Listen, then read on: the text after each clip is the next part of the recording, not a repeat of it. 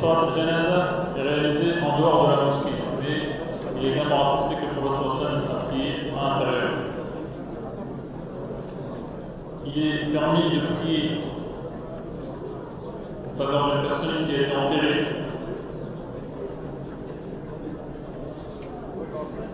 tant que cela ne fait pas plus d'un mois. Car en principe, on ne le fait pas dans les cimetières. Sinon, si ça, cela fait moins d'un mois, cela est permis. Si on n'a pas prié aussi, la personne en particulier, elle n'a pas prié en faveur de cette personne. Suivre euh, le cortège de la janaza se fait devant c'est-à-dire qu'on marche devant la janaza si on est à pied et derrière si on monte. Donc on est sur une monture ou dans une voiture par exemple. Cela concerne les hommes, d'après la vie le plus juste, et les femmes n'ont pas à suivre les cortèges de janaza, les cortèges. Quant à l'expression euh, c'est la compréhension donc de la femme qui a rapporté ce hadith, mais le hadith mentionne bien que cela est interdit aux femmes. Et en principe, Le fait de se lever lorsqu'on apporte une dépouille est abrogé, c'est-à-dire que c'est une loi qui n'est plus d'actualité. En principe, la personne est enterrée dans le pays où elle meurt, mais il est permis de la déplacer vers un autre pays, condition que le corps ne commence pas à se décomposer.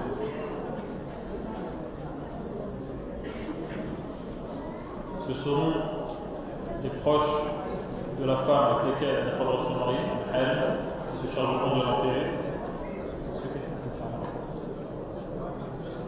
Sinon, s'il n'y a personne d'autre, des, des, hommes pieux s'en chargeront. Et le mort est mis sur son côté droit, en direction de la Qibla. Et on déférera les nœuds qui le et on mettra un tas de terre, par exemple, sous, sa tête pour qu'il soit euh, dans l'axe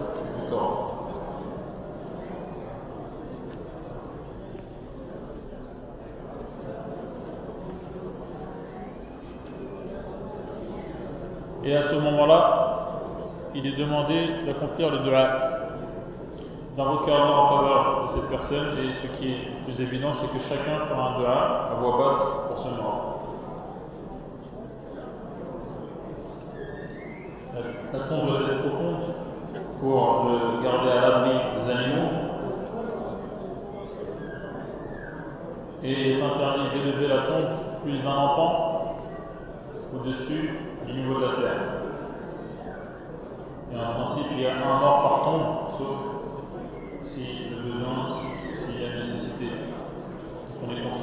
mort dans. Et ensuite, on recourra par des briques de terre ou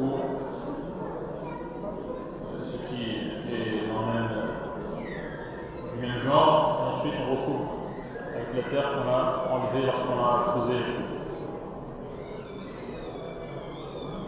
Et les tombes doivent être respectées, c'est-à-dire le mort, la tombe ne doit pas être profanée, n'a pas le droit de marcher par-dessus ou d'uriner autre élément.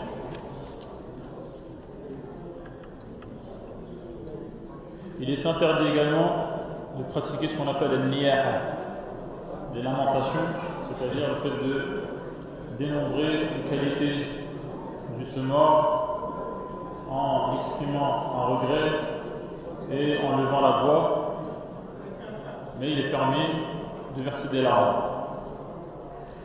Et ces larmes sont versées par pitié et non pas par euh, déception parce que cette personne nous a quittés. ce qu'il faudra chercher à ressentir.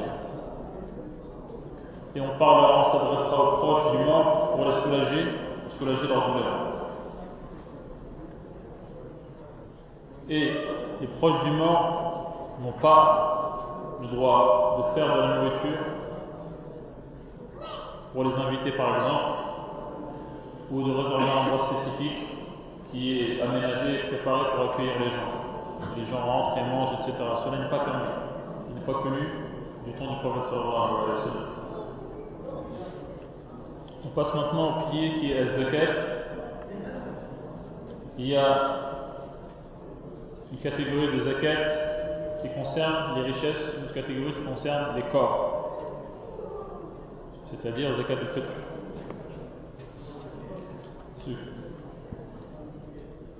Les conditions pour être concerné par la zakat, c'est musulman libre euh, et que cela concerne les richesses zakawiya, c'est-à-dire tout n'est pas concerné par la zakat. Toutes les richesses ne sont pas concernées par la zakat, certaines catégories seulement. Et cela inclut les richesses et le patrimoine des enfants et des personnes qui ont perdu leur raison. Car cela concerne la richesse en elle-même, même si la personne qui possède cette richesse euh, euh, n'est pas de raison. Cela concerne la monnaie, l'or, l'argent, les marchandises. Donc on, estimera la marchandise en notre possession en fonction de sa valeur sur le marché. Cela concerne également les récoltes, les troupeaux et ne concerne pas du miel d'après le modèle de l'imam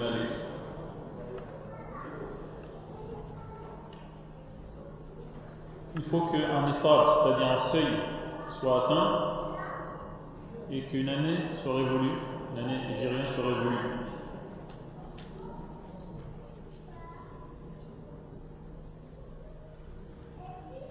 Concernant la personne qui est endettée, le plus juste, c'est qu'elle doit également donner la zakat tous les ans, même si elle a des dettes réglées. Et de toute manière, si elle avait réglé ses dettes, et que ces dettes soient importantes au point de concerner une grande partie de son argent, tout son argent, il n'aurait pas de zakat à verser. Et donc on ne peut pas dire à une personne, puisque tu es endetté, tu n'es pas concerné par la zakat, alors qu'il a de l'argent, donc qui fait qu'il est concerné par la zakat, et il laisse ses créanciers sans argent. Et en plus, il serait dispensé de zakat, L'avis le plus juste, c'est qu'il est concerné aussi par la zakat.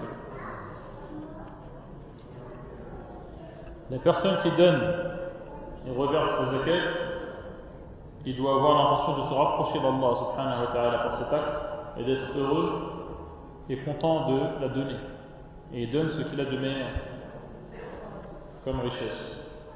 Et si c'est l'État qui prélève, qui cette zakat, dans ce cas-là, si on donne à l'État, on les quitte, quel que soit donc ce qu'ils en font ensuite, la responsabilité les concernera.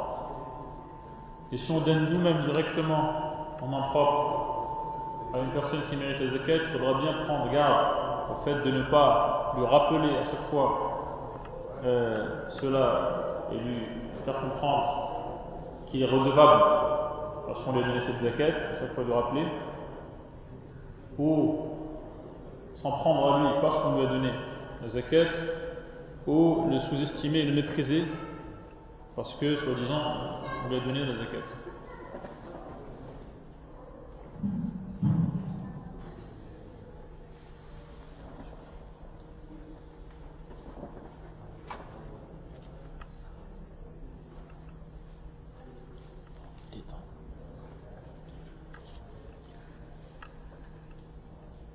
Et également, une personne qui donne un bien en zakat n'a pas le droit de le racheter s'il le trouve proposé à la vente. En principe, le mieux est de donner la zakat à l'abri des regards des gens, en secret. Sauf s'il y a un intérêt à le faire, à le faire en public. Comme pour donner l'exemple ou pour rappeler aux gens cette, adoration religieuse. Et celui qui reçoit la zakat il lui est demandé de faire des doigts en faveur de celui qui lui a donné. Concernant donc l'or, l'argent et la monnaie de manière générale, le seuil qui doit être atteint est 90 grammes d'or ou 580 grammes d'argent, ou leur équivalent s'il s'agit donc de billets. Et donc on estimera ce qu'on a en notre possession et on prendra en compte euh, le moins élevé, ce qui est le, moins élevé euh, entre l'or et l'argent. Et il faudra donner 2,5% du total. Si on a gagné de l'argent au milieu de l'année qui est en train de s'écouler, après le moment où on a le nisab, c'est-à-dire le seuil. C'est-à-dire qu'à partir du moment où le seuil est atteint, 90 grammes d'or, 580 grammes d'argent, ou leur équivalent en monnaie, le hawl, c'est-à-dire l'année, commence. Si au cours de cette année, si au cours de cette année on a gagné de l'argent, si c'est de l'argent qui qui découle d'une somme qu'on avait déjà en possession, donc l'année sera révolue en même temps que la somme qu'on avait avant ce profit. Mais si c'est de l'argent qu'on a gagné suite à une nouvelle cause qui n'a rien à voir avec la somme qu'on a déjà, euh, c'est un nouveau, un nouveau une nouvelle année qui commence. Mais si c'est trop compliqué, par exemple, quelqu'un qui a un salaire, à chaque fois il doit compter pour chaque salaire qui n'est pas terminé, qui n'a pas terminé de consommer, il doit compter à chaque fois le, le haul. Si c'est trop compliqué, le mieux c'est de définir un moment dans l'année où à chaque fois on donnera les effets de tout ce qu'on a, de manière régulière. Concernant les bijoux, si ces bijoux sont haram, comme un homme qui porte de l'or par exemple, dans ce cas-là, il aura l'obligation de donner la zakat. Sinon, la majorité des savants disent qu'il n'y a pas de zakat pour les bijoux. Et l'autre avis semble être le plus juste, c'est qu'ils sont concernés par des textes qui sont généraux concernant la zakat, qui concernent toute forme de richesse.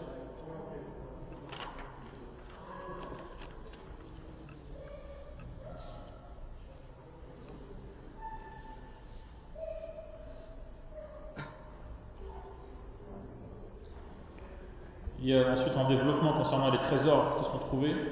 Si c'est un trésor qui est trouvé euh, donc dans la nature, euh, la personne qui la trouve, elle, elle, en, fait l'acquisition, ça lui, appartient, mais elle devra donner un cinquième en zakat. Et si cela est trouvé dans un terrain qui appartient à quelqu'un, le trésor également appartient au possesseur de ce terrain. Et d'autres développements. Concernant les marchandises qu'on possède, si c'est un usage personnel, il n'y aura pas de zakat. Mais si ce sont des marchandises destinées à la vente, c'est-à-dire que notre volonté, notre intention, c'est de les vendre. Dans ce cas-là, ils sont concernés par la zakat. On estimera leur valeur et on donnera donc la zakat 2,5% de cette valeur estimée. Et si on est incertain, on ne sait pas, on a on a acquis une chose, et euh, on ne sait pas ce qu'on va en faire. Dans ce cas-là, en principe, il n'y a, pas de zakat. Mais si notre intention change, on avait un élément à usage personnel, et ensuite notre intention a changé. On a l'intention maintenant de le vendre. Il est concerné par la zakat.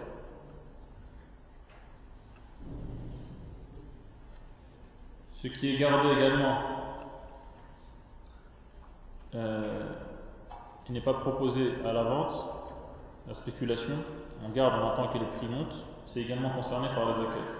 Et parmi les objectifs de la c'est que la richesse circule. Circule.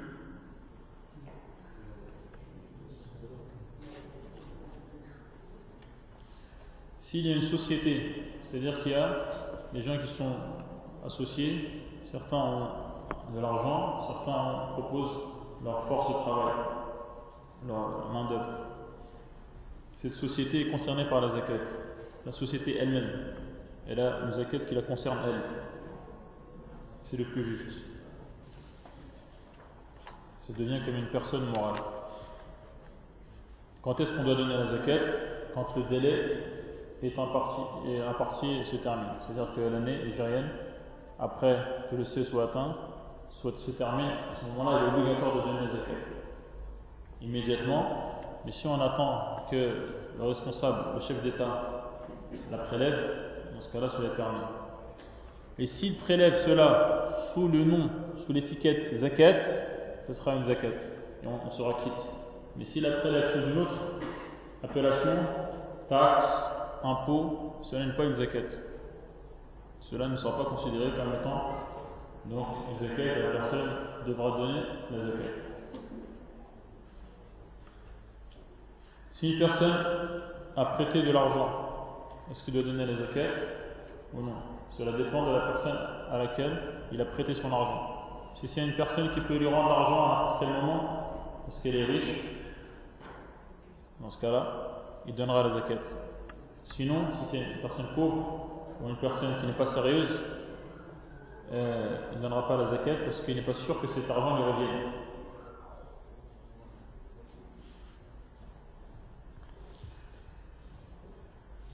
Je vais sauter les récoltes, sauf s'il y a des fermiers et paysans parmi vous. Est-ce qu'il y a des gens qui ont des troupeaux, moutons, chameaux?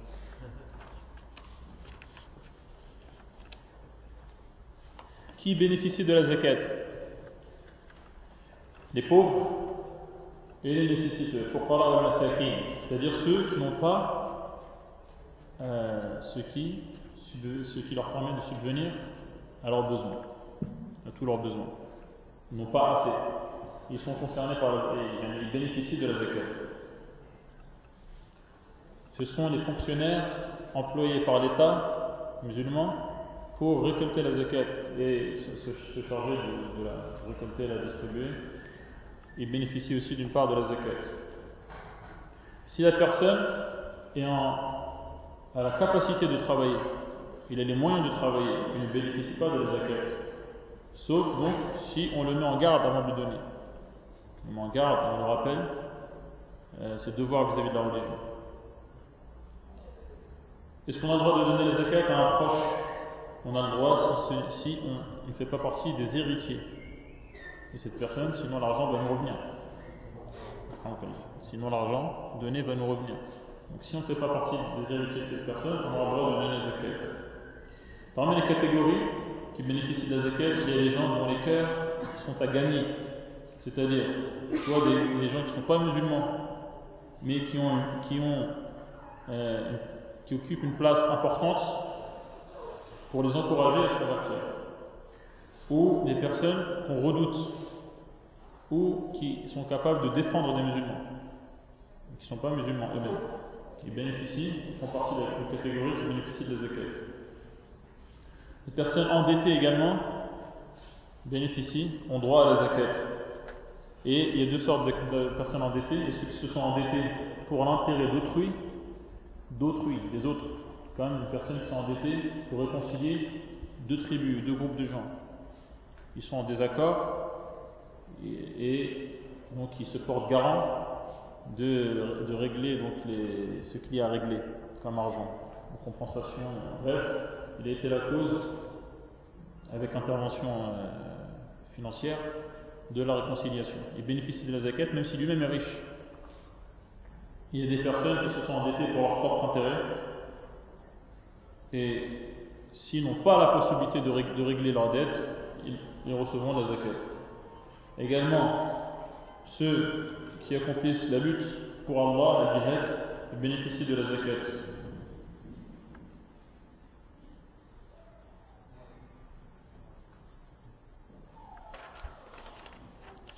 les personnes qui sont étrangères, qui ne sont pas chez elles, qui sont donc euh, de passage dans le pays, et ils ont besoin d'argent pour arriver chez eux, ils bénéficient de la zakat. S'ils ont besoin de cet argent, et, je viens de le dire, même si dans leur pays ils sont riches, mais peut-être qu'ils n'ont pas la, possibilité de, de, profiter de leur argent qu'ils ont laissé qu'ils ont laissé dans leur pays d'origine. Sauf pour la majorité des savants si le voyage qu'il a entrepris est illicite. En principe, on donne la zakat dans le pays où on se trouve. On donne la zakat dans le même pays que, que nous.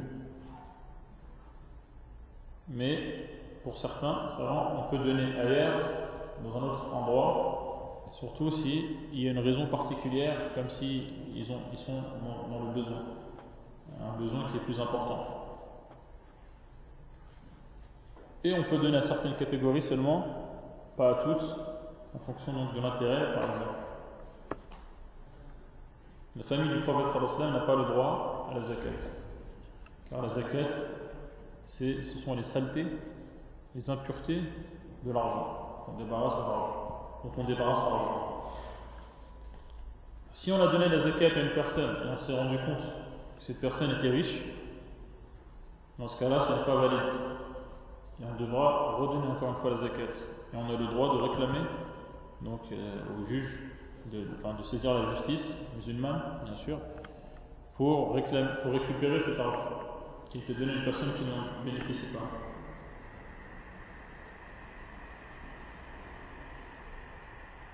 Concernant Zakat al-Fitr, une zakat qui est donnée à la fin du mois Ramadan, cela concerne les musulmans, donc libres, qui ont, à ce moment-là, au moment où il faut donner cette zakat, ils ont de quoi vivre une journée et ils ont donc de la nourriture en plus.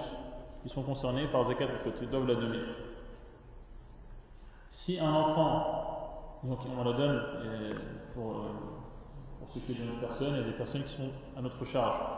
Mais si l'enfant a lui-même de l'argent, c'est-à-dire euh, il a une certaine richesse, c'est lui qui donnera la zakat, on ne la paiera pas à sa place.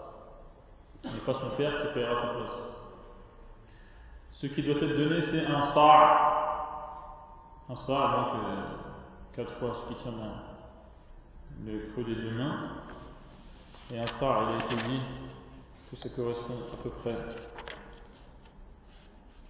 à 1 litre 25 et des poussières. 1 litre et quart de poussières. Il donnera un sa' de de la nourriture la plus répandue, la nourriture de base la plus répandue euh, dans le pays où il se trouve. Elle devient obligatoire au moment où le soleil se couche la veille de l'Aïd, la veille de la fête de la rupture du jeûne.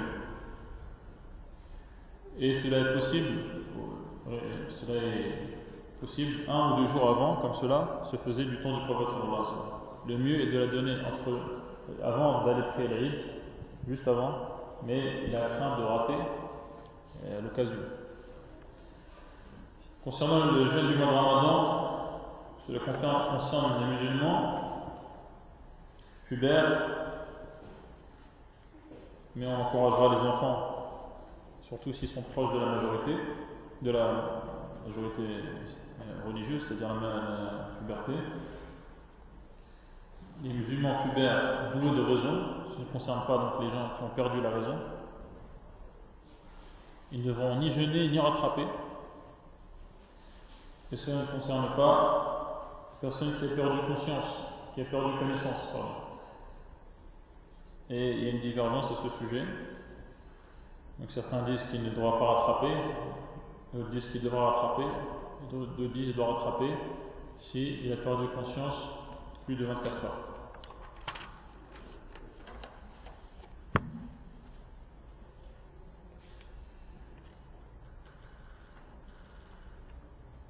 Et si une personne est inconsciente durant la nuit et retrouve conscience, reprend connaissance après le lever, après cette journée ne compte pas. Car il y a pour condition le fait d'avoir l'intention de nuit de jeûner la journée qui suit.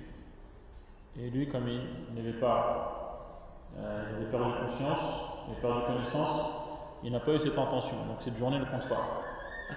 Et cela donc en relation avec une question qui est est-ce qu'on doit avoir l'intention de jeûner le mois de Ramadan et c'est tout Ou avant chaque journée, pour chaque journée, il faut avoir l'intention de jeûner cette journée.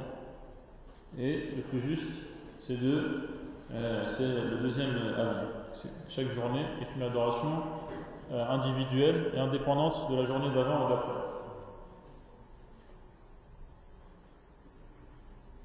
Donc également la personne qui s'endort et se réveille en pleine journée, après le fèche, cette journée ne compte pas, parce qu'il n'a pas eu l'intention, s'il n'a pas eu l'intention, donc avant de s'endormir.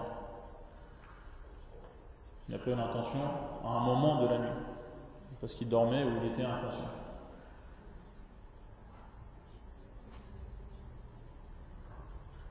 Mais si le jeûne n'est pas obligatoire, ce n'est pas une condition d'avoir l'intention la veille, durant la nuit. Ce n'est pas une obligation. C'est-à-dire la personne peut avoir l'intention, durant la journée, elle décide de jeûner. cela est compté sauf pour Al-Maliki. Et ensuite, donc, il y a des jours qu'il est recommandé de jeûner, comme Ashura, euh, lundi et jeudi, Arafat, etc.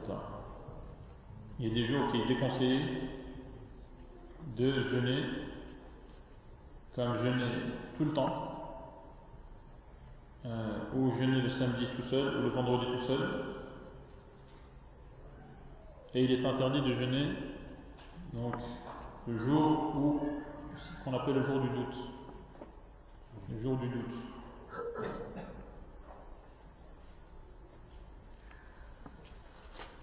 Juste avant le début du ramadan. Donc jeûner, c'est avoir l'intention de le faire et c'est s'abstenir de tout ce qui rompt le jeûne. Il y a donc un jeûne qui est obligatoire, comme le fait de jeûner le mois de ramadan, le fait de rattraper les journées de ramadan dans, lesquelles on n'a pas jeûné, et également d'autres situations comme euh, lorsqu'on a promis à Allah de faire, de jeûner tel ou tel jour. Donc, ce qui est recommandé durant le jeûne, c'est de manger, à la fin de la nuit, avant le début du jeûne. C'est le fait de s'empresser de déjeuner au du soleil. C'est le fait de, déjeuner en mangeant une nourriture halal, sans ambiguïté à ce sujet. C'est le fait de préserver ses membres sa langue durant la journée de jeûne et de multiplier les aumônes et d'occuper sa journée dans l'adoration d'Allah.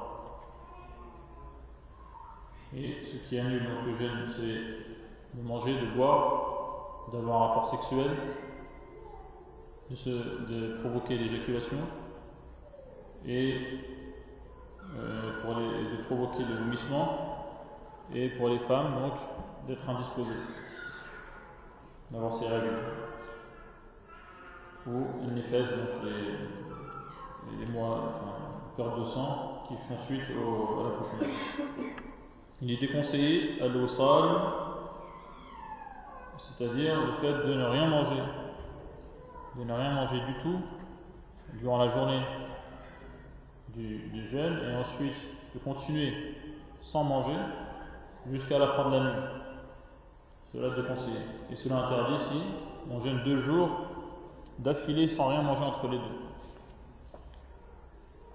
Et également déconseillé tout ce qui est susceptible de provoquer de provoquer la rupture du jeûne.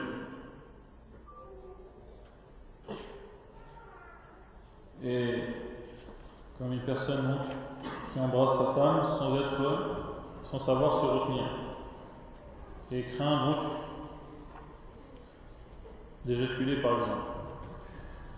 Il est également déconseillé tout ce qui est superflu, ce dont on a, le fait de faire tout ce dont on n'a pas besoin, ou de trop dormir, euh, et, ou de goûter la nourriture, sauf pour une femme dont le mari est extrêmement sévère et qui est mal poli.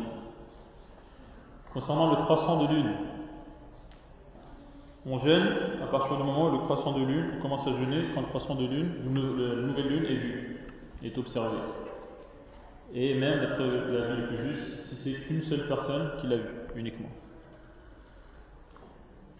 Mais pour la fin du mois, dans Ramadan, il faut que deux personnes aient vu la nouvelle lune donc du mois qui suit, qui est Shawwal.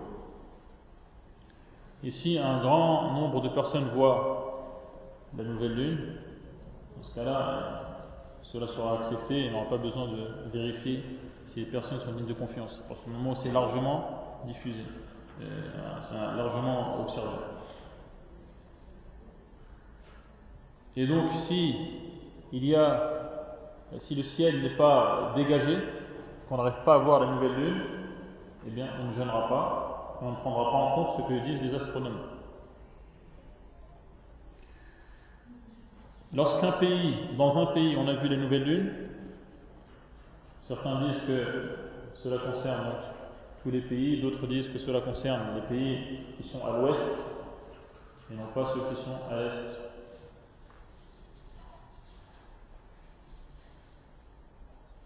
Si on a déjeuné, on a arrêté le mois de Ramadan et que pendant la journée donc qu'on a considéré être la journée de la fête, on découvre que finalement on est toujours pendant le mois de Ramadan, on terminera la journée en jeûnant et on rattrapera ce jour. Une personne qui est en prison,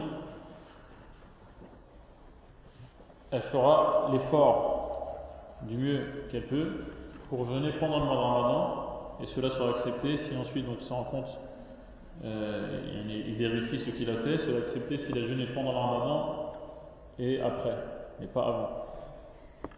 Et donc il devra rattraper. Si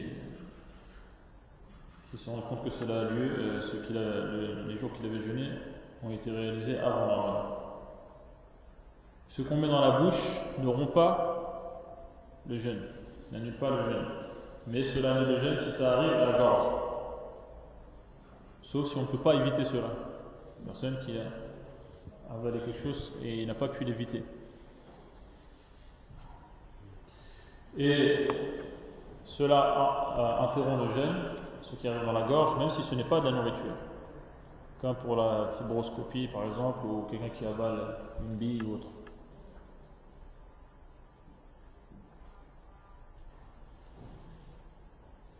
Donc la vie le plus juste, c'est qu'on a le droit d'utiliser du kohl ou du siwak qui ne s'effrite pas. Une personne qui mange, enfin, qui fait un acte, euh, au moins, au moins, qui mange par oubli, euh, cela n'interrompt pas son gène, sauf pour dans le madhab de l'imam Malik.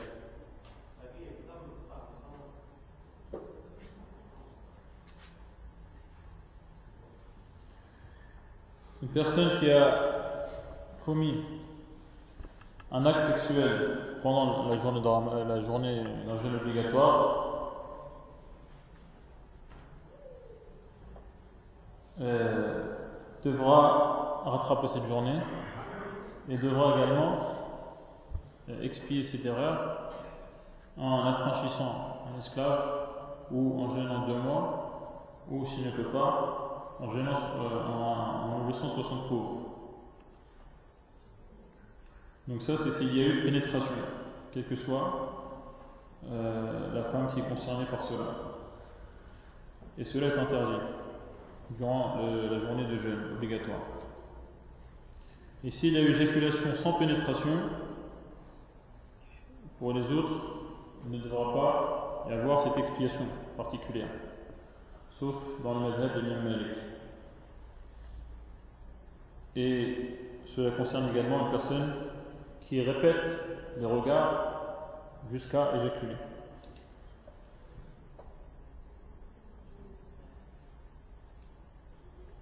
Il est permis d'embrasser sa femme si la personne se maîtrise, sait se maîtriser.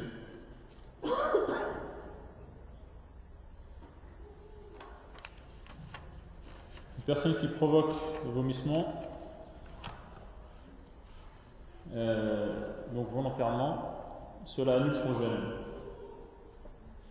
Et pour la majorité, al-hijama, donc la, saignée, on peut dire, l'utilisation des ventouses pour extraire le sang, euh, pour la majorité, cela n'a pas d'impact sur le jeûne, sauf donc dans le madhab de Ahmed, il semble que c'est le plus juste, comme cela mentionné dans le hadith.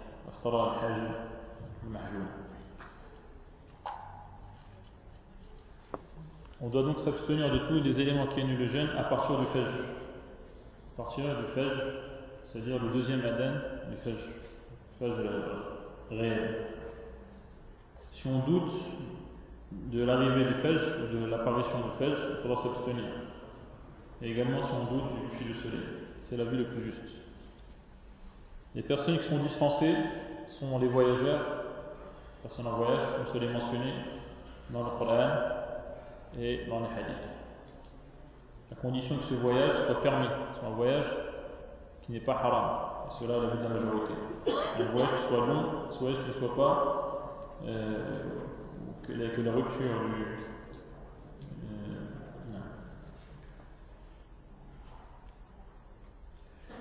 Deuxième cas, le malade.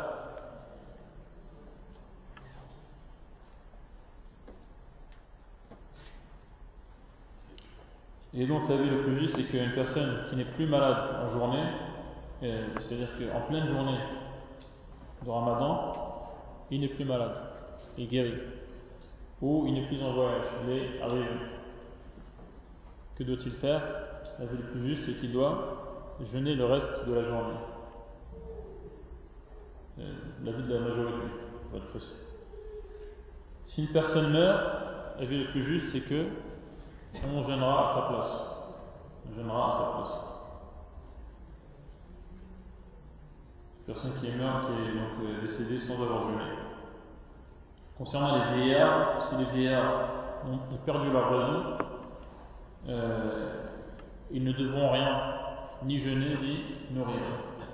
Mais s'ils ont toujours la raison et qu'ils ne peuvent pas jeûner, ils nourriront un pauvre par jour.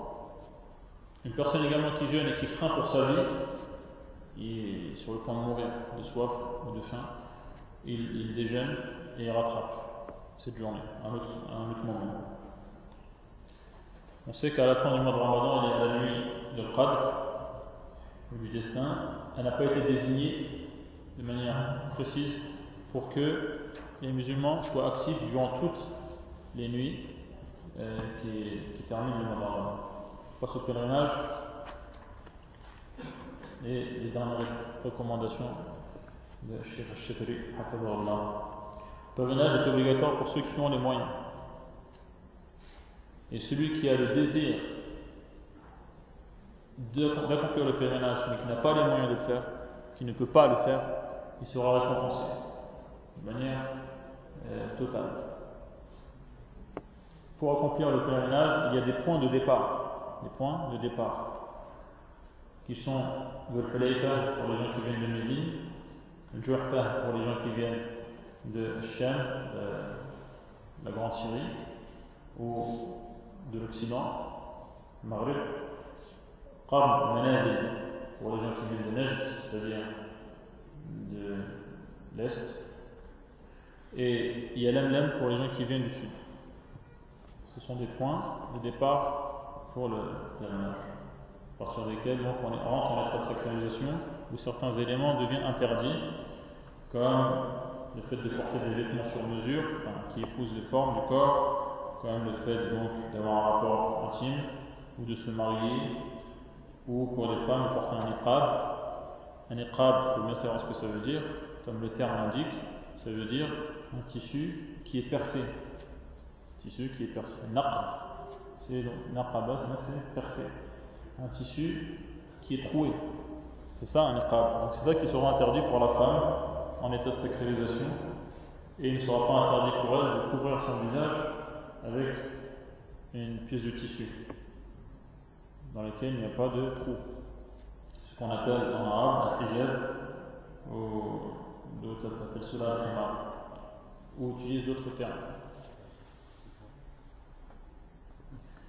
Donc, la personne qui arrive à compléter la il attend le huitième jour. Attend le huitième jour. Le huitième jour, il se rendra à Mina. Et ensuite, le neuvième jour, le neuvième jour du, mois de Dou Hijja, bien sûr. Le mois de Dou Hijja, durant lequel le pèlerinage est accompli. Neuvième jour, il se rend à Arafat. Et ensuite, à la tombée de la nuit, il se, rend à Muzdalifa, où il prie le Maghrib et l'Isha, il passe il prie le Fajr, il mentionne Allah subhanahu wa ta'ala, le lever du soleil, pardon, avant le lever du soleil, il descend à Mina, avant le lever du soleil, et il lapide donc la stèle euh, majeure, la plus grande, et il se rase, et dans ce cas-là, donc il sera en état, et l'état de sacralisation sera partiellement terminé, partiellement. C'est-à-dire il aura le droit de tout faire sauf des rapports intimes. Ensuite, donc, parce que là on est dans le dixième jour, euh, ensuite il fera le tawaf, tawaf et fada, il se rendra, il tournera autour de la Kaaba, et là, l'état de sacralisation sera complètement euh, terminé. Il a le droit de faire ce qu'on fait lorsqu'on n'est pas en état de sacralisation. Et ensuite, le 11e, 12e et éventuellement le 13e jour, il restera à Mina où il appellera les stèles, donc ce qui fait 3 fois 7 cailloux euh, utilisés. Et le dixième jour, donc, ne concernera que 7 cailloux concernant la, stèle la plus majeure, la plus grande. Et ensuite, avant de rentrer chez lui, il accomplit Tawaf al-Wada, tournera une dernière fois pour euh, dire au revoir, voilà Dieu, et quittera euh, les lieux pour rentrer chez lui. Ensuite, le chef a, donné des recommandations. Première recommandation, c'est prendre en compte les devoirs qu'on a vis-à-vis d'Allah Allah nous a créés, il va nous juger. Et il nous a, nous a donné de manière abondante de nombreux bienfaits. Il mérite donc qu'on l'adore, comme il se doit. Et lorsque le cœur est attaché à Allah, les personnes aiment Allah, ils le craignent, ils ont confiance en lui, plus cela se réalisera, et plus Allah sera avec eux, et prendra soin d'eux. Si eux-mêmes prennent, soin de ce qu'Allah leur a demandé de faire. Ensuite, il faut respecter les piliers de l'islam, et ce qui vient en tête, c'est la prière et les zakat. Ce sont des adorations extrêmement importantes. Et donc, ce qui vient compléter cela, c'est le fait de prier à la mosquée. Pour chaque pas que tu fais vers la mosquée, tu es récompensé.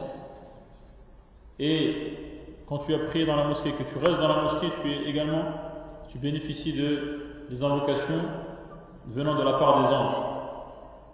également, une personne qui donne l'argent, qui donne les zakats, Allah subhanahu wa ta'ala le compensera.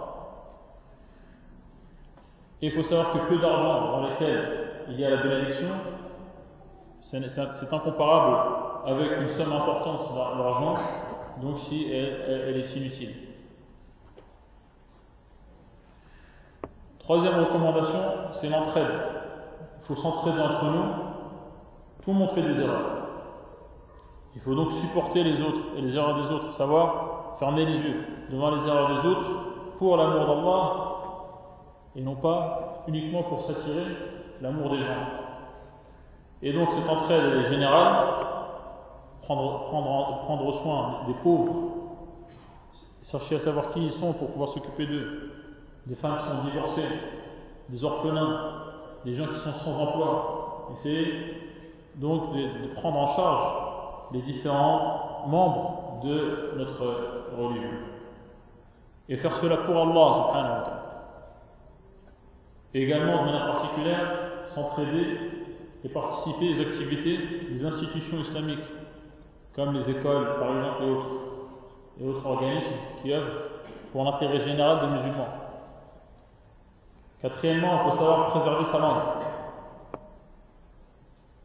Et donc, préserver sa langue et ne pas parler en mal de, nos frères musulmans, qu'il s'agisse des chefs d'État ou des autres, quels que soient ces musulmans. Cinquièmement, il faut rendre à chacun son dû et respecter les devoirs qu'on a vis-à-vis de chacun. On a des devoirs vis-à-vis des parents. Et il a extrêmement insisté sur ça. Respecter les parents même après leur mort. En, euh, appliquant les, conseils euh, ou les recommandations qu'ils ont, qu'ils, ont euh, prononcées de leur vivant. et autres. Prendre soin de nos enfants. Faire goûter à nos enfants le plaisir d'avoir la foi pour que cette foi reste. C'est prendre en compte son conjoint. Professeur nous a recommandé d'être bienfaisant vis-à-vis de nos femmes. Et ce n'est pas donnant-donnant. Ce n'est pas comme ça qu'il faut voir les choses. Si ma femme se comporte bien avec moi, alors je me comporterai bien avec elle. Non. Je me comporte de la meilleure manière avec elle pour Allah subhanahu wa ta'ala. Et pour bénéficier des faveurs d'Allah subhanahu wa ta'ala. Également la femme par rapport à son mari. Sixième recommandation, c'est de ne pas être hors la loi dans ce pays. Et s'il y a des lois qui sont contraires à l'islam, il faut donc manifester son désaccord en s'adressant aux autorités. S'adressant aux autorités, il faut savoir que les musulmans sont des centaines de, milliers. Et si chacun prend contact avec tel et tel membre du gouvernement ou du Parlement en envoyant des emails, des lettres, des SMS et autres moyens, en parlant directement, cela fait changer les choses. Et encore une fois, at-taqwa, le fait d'obéir à Allah subhanahu wa ta'ala, lorsqu'il nous demande de faire des choses, lorsqu'il nous demande de s'abstenir d'en faire d'autres, et de considérer que ce qu'il dit est vrai. Et il dit, j'ai été heureux d'avoir été parmi vous, et j'ai cherché à me rapprocher d'Allah subhanahu wa ta'ala par donc euh, cette rencontre qui a eu lieu.